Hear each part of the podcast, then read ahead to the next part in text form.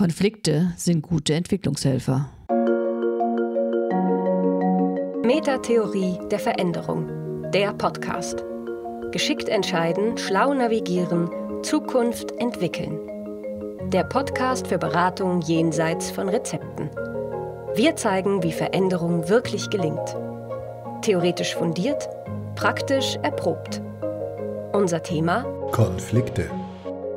Wie immer mit Kirsten Brühl, Markus Dobberstein und ganz viel Wissen vom Hephaistos Coaching Zentrum München und dem Metatheorie-Portal.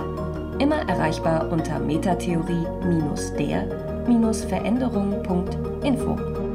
Hallo Kirsten, schön, dass du hier bist, wenn auch heute leider zum letzten Mal, denn der Podcast der Metatheorie der Veränderung in seiner jetzigen Form wird eine kleine Pause machen und überarbeitet werden. Danke an der Stelle auch schon mal an alle, die hier immer mit reingehört haben und mitdiskutiert haben zu unseren Schwerpunkt-Podcasts. Ja, genau so ist es. Das eine fängt an, das andere hört auf. Der Podcast macht Pause. Dafür kommt aber das Thema Konflikt 2024 ganz prominent ins Angebot vom Hephaistos Coaching Zentrum München. Deswegen ist das auch heute unser Schwerpunktthema Konflikt. Warum ist das Thema Konflikt so wichtig dass es so viel Raum im Moment bekommt? Also meiner Ansicht nach wird es einfach Zeit, dass wir lernen, Konflikte ähm, anders zu betrachten. Denn sie sind und bleiben ja Teil unseres Alltags und werden, so glaube ich zumindest, sogar mehr, denn sie sind auch Teil fast jeder Veränderung. Und äh, davon gibt es gefühlt äh, immer mehr privat ebenso wie im Job. Insofern können wir hier ein Stück Freiheit gewinnen, wenn wir uns daran gewöhnen, Konflikte als Normalfall zu betrachten und sie regulieren zu lernen, statt sie eben vermeiden oder gar lösen zu wollen. Also wenn ich das richtig verstehe, steckt ja hinter der Idee ein bestimmtes Weltbild, das für viele ungewohnt ist. Ein dynamisches, in der Veränderung der Normalzustand ist und ein andauerndes Plateau der Stabilität eigentlich gar nicht machbar ist. Ähm, ich verstehe das so, dass wir also lernen könnten, anders zu reagieren, wenn die nächste Veränderung und somit eben auch der nächste Konflikt sozusagen unweigerlich an der Tür klopft. Ja, absolut. Zumindest in meiner Sicht ist das so. Denn dann können wir auch realisieren, dass Konflikte tatsächlich gar nicht wirklich vermeidbar sind und vor allem das auch gar nicht sein sollten. Im Gegenteil, Konflikte können ganz wertvolle Entwicklungshelfer sein. Sie entstehen und vergehen ja in gewisser Weise ganz eigenständig. Und äh, sie können uns in ihrem Verlauf helfen, neue Ordnungen zu erkennen und zu etablieren und tatsächlich auch überflüssiges, äh, überflüssig gewordenes äh, aufzulösen. Aber dafür müssen wir halt ein Auge entwickeln für diese Dynamiken. Denn wenn Konfliktsysteme unabhängige Systeme sind, mit einer ganz spezifischen Dynamik und einem ganz spezifischen Muster, wäre es wirklich schlau, die dann besser zu erkennen und beschreiben zu können, um sie dann eben in dem nächsten Schritt äh, auch gut regulieren zu können. Die Menschen sind dabei aus dieser Sicht äh, zwar in sie verwickelt, aber Konflikte sind ein davon unabhängiges Geschehen. Also Konflikte können gewissermaßen mit unterschiedlichen Mitspielerinnen besetzt werden. Das ist dann ganz konsequent im Sinn der ähm, Systemtheorie von Luhmann gedacht. Also Menschen sind in dieser Hinsicht nur die Umwelt des Konflikts und er bedient sich sozusagen ihrer. Und weil wir als Menschen unterschiedlich konfiguriert sind, eine jeweils andere Konfliktpersönlichkeit ausgebildet haben, lassen sich die einen dann eben schneller und tiefer verwickeln, als es die anderen tun. Das heißt dann aber für uns als sozusagen nur Konfliktbeteiligte, unsere Wahrnehmung zu schärfen und besser mitzubekommen, welche Art von Konfliktpersönlichkeit wir haben und, und wo die Haken und Ösen sind, mit denen wir uns in Konflikte verstricken. Genau. Denn wenn ich jetzt meine eigenen individuellen Konfliktmuster gar nicht kenne und sie auch vor allem nicht modifizieren kann, kann ich mich ganz leicht in sowas rein verwickeln lassen. Ich kann mich anstacheln lassen, mich in unnütze Schleifen reinbegeben. Ähm, und das Gegenteil wäre im besten Fall, wenn mich der Konflikt sozusagen zum Tanz einlädt, sage ich, ähm, nee, danke oder später vielleicht. Das braucht natürlich eine Menge Bewusstheit und auch Selbstverantwortung. Aber es macht den Weg frei für das Regulieren von Konflikten. Aber wie kann ich denn jetzt ganz praktisch schlauer werden in Bezug auf Konfliktdynamiken? Naja, wie immer sozusagen hilft die Metatheorie der Veränderung da weiter. Genauso wie es bei psychischen Systemen in Organisationen und Teams ähm, bestimmte Leitprozesse gibt, auf die man fokussieren kann, ist das auch bei der Konfliktdynamik so. Also es geht hier um häufig beobachtbare Dynamiken, die wir uns quasi wie so Brillen äh, aufsetzen können, um was Bestimmtes in den Fokus zu nehmen. Lass mich ein Beispiel geben.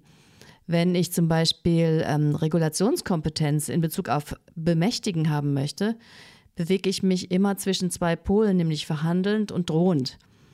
Und als erstes muss ich oft eine implizite Wertung rausnehmen, nämlich dass es grundsätzlich und immer verhandelnd besser wäre ähm, als drohend.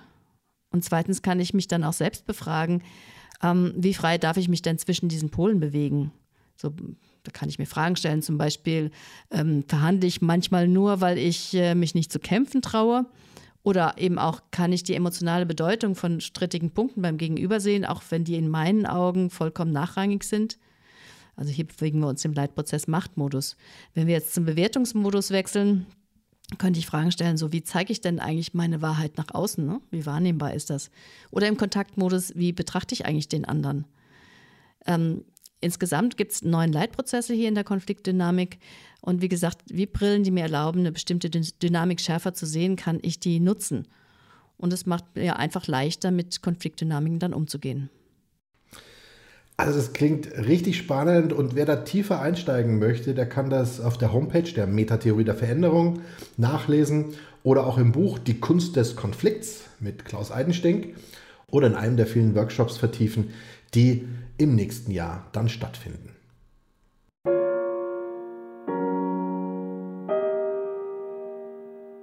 Auf den Punkt. Theorie in 90 Sekunden. Konfliktpersönlichkeit. Wie können wir es schaffen, uns nicht von Konflikten vereinnahmen zu lassen?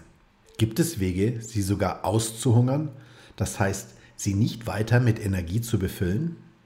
Die spezifische Art und Weise, wie wir als Individuen oder psychische Systeme auf Konflikte reagieren, kann als unsere Konfliktpersönlichkeit beschrieben werden.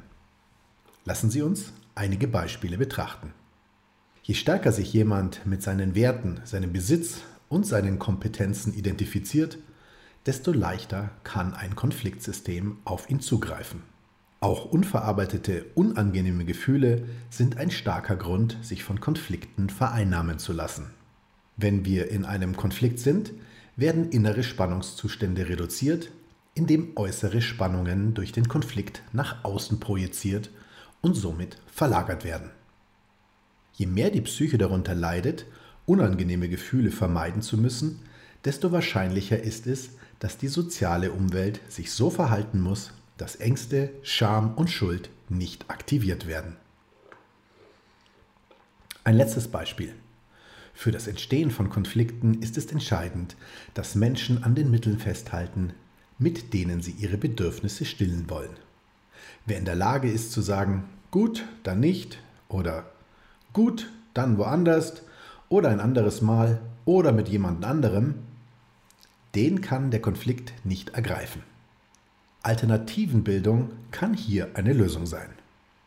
Die Frage, wie ist meine Konfliktpersönlichkeit, öffnet also einen spannenden Raum für Selbstreflexion und hilft uns, unsere Reaktionsmuster in Konfliktsituationen besser zu verstehen und zu erkennen.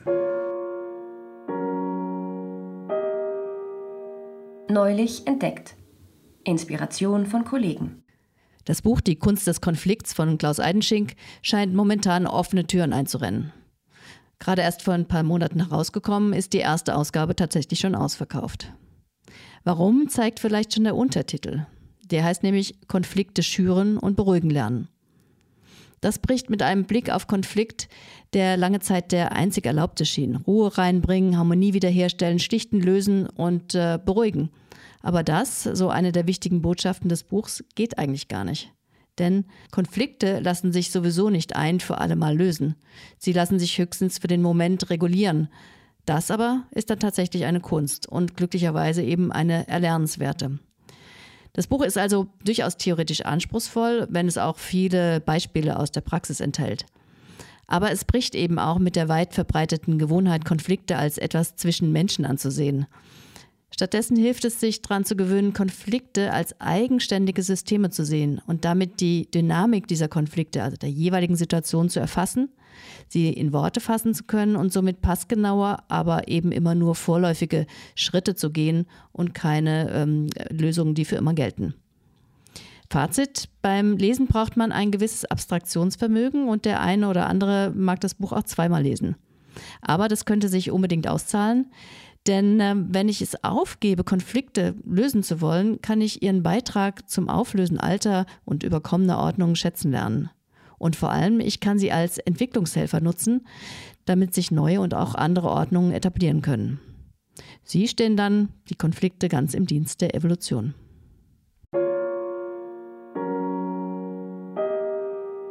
Management Sparring, der Beraterdialog. Heute ein ganz besonderer Gast, Klaus Eidenschink, Gründer von Hephaistos, Coachingzentrum München, Entwickler der Metatheorie der Veränderung und seit neuestem Autor des Buches Die Kunst des Konflikts. Hallo Klaus. Hallo Markus. Hallo Klaus. Erste Frage gleich. Ähm, jedes Buch hat ja so seine Zeit, seinen Kontext. Äh, und wir haben uns gefragt, warum hast du das Buch über Konflikte gerade jetzt geschrieben? das ist eine gute Frage, weil äh, im Prinzip äh, war ich einfach fertig nach 15 Jahren Nachdenken über das Thema. Und äh, dementsprechend ist es fast ein bisschen viel hineingeheimst, dass ich mir den Zeitpunkt da jetzt besonders gewählt hätte aufgrund der Umstände. Aber ich kann nicht verhehlen, dass ich mir gedacht habe, das ist jetzt äh, auch kein ganz schlechter Zeitpunkt, weil ähm, das Ausmaß an Konflikten unterschiedlicher Art in der Gesellschaft, in den Organisationen, äh, zwischen den Nationen äh, und äh, die, die Art der Konflikte in der Politik und so weiter, können einem ja schon wirklich Anlass zu Sorgen machen und da schadet es sicher nicht, wenn man ähm, ein paar grundlegende Kenntnisse von der Dynamik sozialer Konflikte hat. Mhm. Und soweit ich weiß, bekommst du ja durchaus begeisterte Rezensionen, ähm, sehr viele Feedbacks. Ähm, du bist auch in einigen Podcasts äh, zu Gast. Gibt es irgendetwas, das dich da erstaunt oder überrascht an diesen ganzen Rückkopplungen und äh, vielleicht Dialogen, die da sogar entstehen?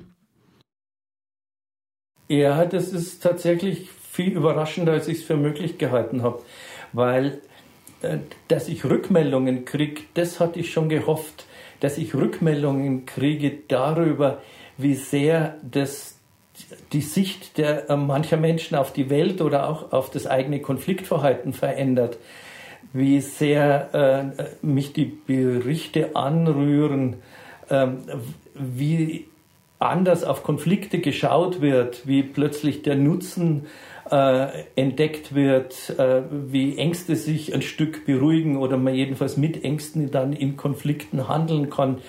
Also äh, äh ich habe mir mehrfach gedacht, das wäre alles lohnend zu veröffentlichen. Äh, und das erreicht wirklich nicht nur meinen mein Kopf, sondern auch mein Herz. Auf der anderen Seite, was fällt denn vielleicht Leserinnen und Lesern am schwersten zu verstehen?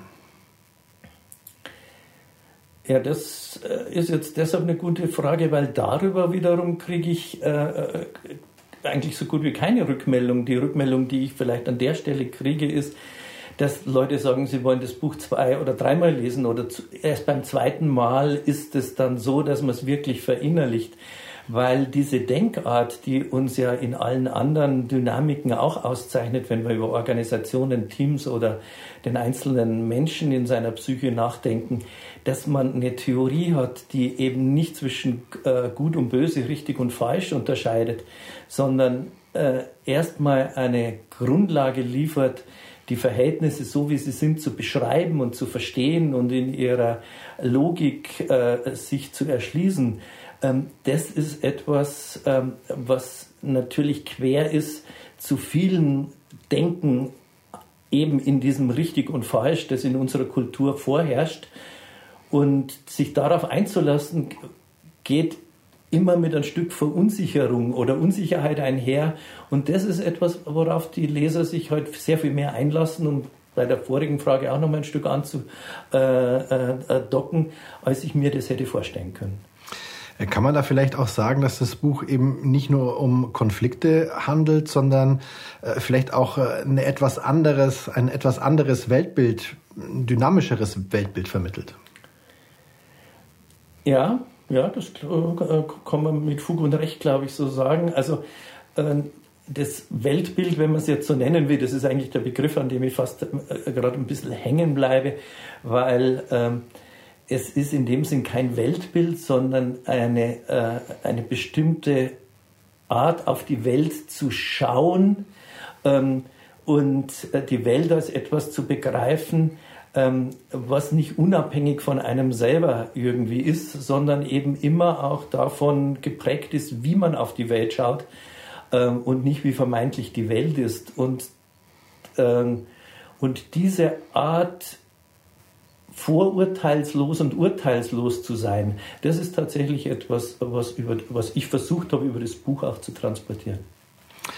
Jetzt gibt es ja nicht nur das Buch, sondern auch mit dir eine Weiterbildung. Konflikt, was ist das? Ähm, was kann man in diesem Basisworkshop lernen?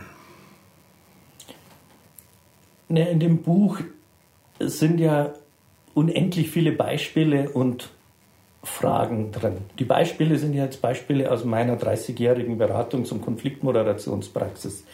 Man lernt auf Workshops ja immer sehr viel mehr und besser anhand auch der eigenen Beispiele. Ähm, das kann man aus keinem Buch so direkt lernen. Und das andere ist, ähm, wenn man auf Fragen, die man in einem Buch findet, Antworten gibt, äh, dann ist es natürlich nochmal zusätzlich von Nutzen, wenn die Antworten, die man da für sich selber gefunden hat, im Dialog mit anderen, sei es mit anderen Teilnehmern oder eben äh, äh, gelegentlich einfach oder punktuell auch im Dialog mit mir, ähm, dann äh, reflektiert werden können. Und wie du ja oder ihr beide ja nun im Speziellen auch wisst, äh, machen wir ja bei Hephaistos keine Fortbildung, wo man in dem Sinn etwas lernt, äh, vorrangig auf der Ebene von Fertigkeiten, sondern äh, das sind Fortbildungen, wo man entdeckt, was man eigentlich schon weiß äh, und bislang sich nicht getraut hat zu wissen. Wenn das jetzt alles fliegt und das Buch bekommt äh, weitere Auflagen, ähm, Konflikt, was ist das, ist ausgebucht und die Beratung in Konflikten auch. Äh, in einem Jahr von heute ab, was könnte da bestenfalls passieren und äh, was würde dich ganz persönlich zufrieden machen? Ach, zufrieden würde mich schon machen, wenn diese Thesen, die das Buch so prägen, nämlich dass der soziale Konflikt erstmal ein eigenständiges Geschehen ist, das sich nicht auf äh, die individuellen Personen, wie du ja gerade selber schon auch hier äh, gesagt hast, äh, reduzieren lässt.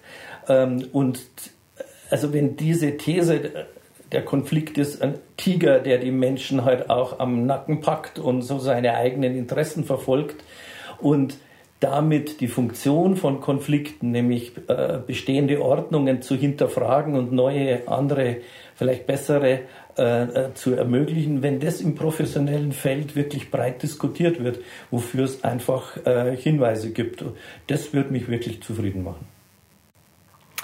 Als zweiten Teil sind dann äh, noch geplant zwei dreitägige Workshops äh, mit dem Namen oder dem Titel Beratung in Konflikten mit dir, Kirsten, Tobias Rieder und Lisa Zenker. Ähm, und die starten im Jahr 2024. Kirsten, was sind denn da die Schwerpunkte? Da geht es dann nochmal ein Stück weit mehr in die Anwendung. Wir sind eine kleinere Gruppe, 15 Personen maximal. Und ähm, die Frage ist dann, was mache ich damit, sowohl in meiner Haltung natürlich, aber auch in meinem Doing, in den Interventionen. Da geht es nochmal mehr darum, da anzuschließen an die Theorie. Und ähm, wir wollen insbesondere lernen und entwickeln gemeinsam, wie kann man als Berater, Beraterin tatsächlich die Spielräume entdecken in einem selbst, die bis jetzt vielleicht noch nicht bespielt waren ähm, und das auf mehreren Ebenen. Und dafür haben wir jetzt so eine extra Landkarte entwickelt, die helfen soll, die eigene Beratungsperspektive tatsächlich ähm, zu erweitern. Ähm, eine Veränderung könnte zum Beispiel sein, als Beraterin in, in einem Projekt die, die unterliegenden Konfliktdynamiken, die da alle sind, ähm, besser zu verstehen und äh, einen umfassenderen Blick zu entwickeln. Also wer zum Beispiel gern den Fokus auf die Dimensionen äh, des Sozialen hat, könnte lernen oder üben, ähm, auch mehr auf die Sachdimension zu schauen und das um die Sachdimension zu ergänzen. Ähm, und, äh, oder wir lernen auch in, innerhalb der sogenannten Leitprozesse besser dann mit den Polen zu spielen, weil ähm, viele Beraterinnen haben manchmal wie so eine Art Beißhemmung, haben wir auch schon gesehen, Klaus, in dem Beratung, äh, äh, in dem äh, Konflikt, was ist das? Ähm, äh, Wenn es darum geht, Konflikte auch zu schüren und Warum dann zum Beispiel nicht mal in der Kommunikation den, den Pol äh, sendend nutzen, statt immer nur erkundend unterwegs zu sein? Das könnte eine andere Perspektive sein, wo sich für mich ein Spielraum ergibt. Und dann gibt es natürlich noch die, das, das ganze Thema ähm, in der Beratung, was ist der Zusammenhang zwischen der Konfliktdynamik, die sich da abspielt, und äh, beim Kunden oder in der eigenen Organisation als Führungskraft und den beteiligten Konfliktpersönlichkeiten. Also die Frage überhaupt mal in, die, äh, in den Fokus zu nehmen, ähm, wie kriegt dieser Konflikt die Menschen eigentlich immer wieder ran und äh, warum und wie verwickeln sie sich in diesen Konflikt? Also Ziel ist von diesen zweimal drei Tagen, die, die ganzen Beratungskompetenzen in Konflikten weiterzuentwickeln und äh, eben sowohl mit einem Blick auf die Dynamik der, des Konflikts als auch auf die Konfliktpersönlichkeiten. Und natürlich diskutieren wir da auch über mal How-to und das Doing, wie machen wir es, aber eben genau, wie du eben schon sagtest, Klaus, nicht in Be Bezug auf äh, Rezepten, wie ist es richtig, sondern aus der Logik des eigenen Handelns dann raus. Also wie lege ich meinen Fokus als Beraterin, welche Wahl treffe ich, wie wähle ich Beschreibungen und wie wähle ich dann schlussendlich auch Interventionen. Und äh, so haben wir vor uns die Theorie dann eben nochmal eine Ebene tiefer zunutze zu machen. Das klingt wirklich total spannend. Äh, Frage, gibt es da überhaupt noch Plätze oder was kann man tun? Wo kann man sich da anmelden? Ich glaube, Klaus, du hast so den besseren Überblick. Also nein, äh, ob es Plätze noch gibt, das kann ich im Moment tatsächlich nicht sagen, aber es gibt ja fortlaufend entsprechende Workshops, äh, sodass immer wieder neue Plätze entstehen. Und ansonsten äh, sind die immer ausgewiesen, einfach auf der highfeistus.org Webseite im, im Bereich der Konfliktdynamik. Das war der Podcast der Metatheorie der Veränderung. Für Beratung jenseits von Rezepten. Wie immer mit Kirsten Brühl Markus Dobberstein und ganz viel Wissen vom Hephaistos Coaching Zentrum München und dem Metatheorie-Portal. Immer erreichbar unter metatheorie-der-veränderung.info.